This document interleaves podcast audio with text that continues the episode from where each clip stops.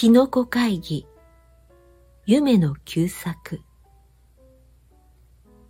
初竹松茸椎茸。キクラゲ白竹岩竹ぬめり竹霜降り竹獅子竹ネズミ竹カワハギ竹米精霊麦精霊なぞいうキノコ連中がある夜集まって談話会を始めました。一番初めに初竹が立ち上がって挨拶をしました。皆さん、この頃はだんだん寒くなりましたので、そろそろ私どもは土の中へ引き込まねばならぬようになりました。今夜はお別れの宴会ですから、皆さんは何でも思う存分に演説をしてください。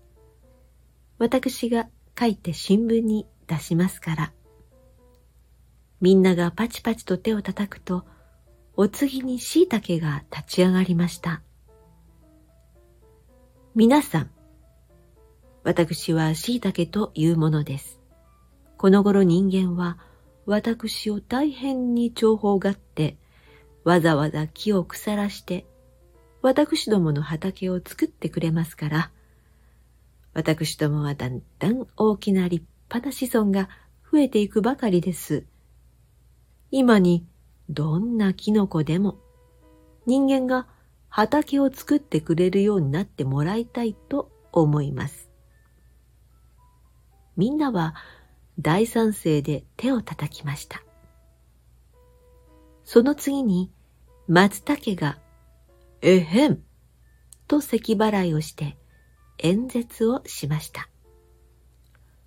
皆さん、私どもの務めは、第一に傘を広げて、種をまき散らして、子孫を増やすこと。その次は、人間に食べられることですが、人間はなぜだか私どもがまだ傘を開かないうちに、喜んで持って行ってしまいます。そのくせ、椎茸さんのような畑も作ってくれません。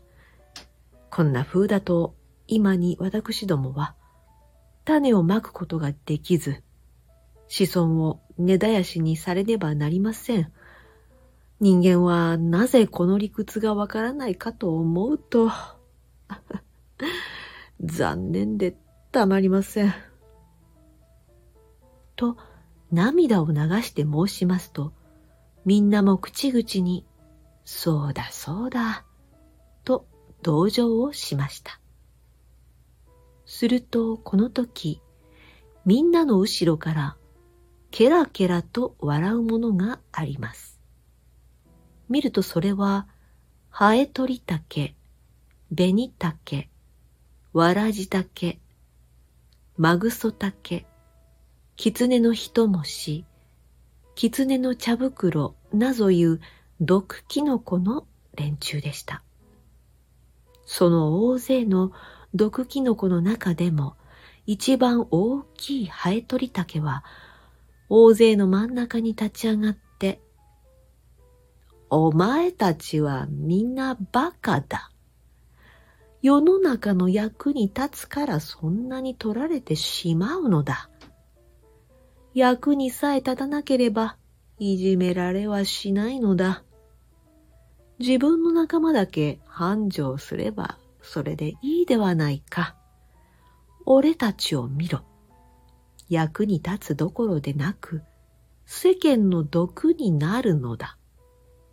ハエでも何でも片っ端から殺してしまう偉いキノコは人間さえも毎年毎年殺しているくらいだ。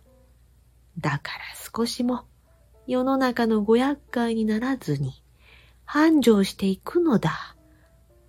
お前たちも早く人間の毒になるよう勉強しろ。と大声でわめき立てました。これを聞いた他の連中は、みんな理屈に負けて、なるほど、毒にさえなれば、怖いことはないと思うものさえありました。そのうちに夜が明けて、キノコ狩りの人が来たようですから、皆は本当に毒キノコの言う通り、毒があるがよいか、ないがよいか、試験してみることにして別れました。キノコ狩りに来たのは、どこかのお父さんとお母さんと、姉さんと坊ちゃんでしたが、ここへ来るとみんな大喜びで、もはやこんなにキノコはあるまいと思っていたが、いろいろのキノコが随分たくさんある。あれ、お前のようにむやみにとってはダメよ。壊さないように大切に取らなくては。小さなキノコは残して大きよ。かわいそうだから。いや、あそこにも、ほらここにも。と大変な騒ぎです。そのうちにお父さんは気がついて、おいおいみんな気をつけろ。ここに毒キノコが固まって生えているぞ。よく覚えておけ。こんなのはみんな毒キノコだ。取って食べたら死んでしまうぞ。とおっしゃいました。キノコどもは、なるほど毒キノコは偉いものだと思いました。毒キノコも、それ見ろ、と威張っておりました。ところが、あらかたキノコを取ってしまってお父さんが、さあ行こう、と言われますと、姉さんと坊ちゃんが立ち止まって、まあ、毒キノコはみんな憎らしい格好をしていることね。うん、僕が征伐してやろう。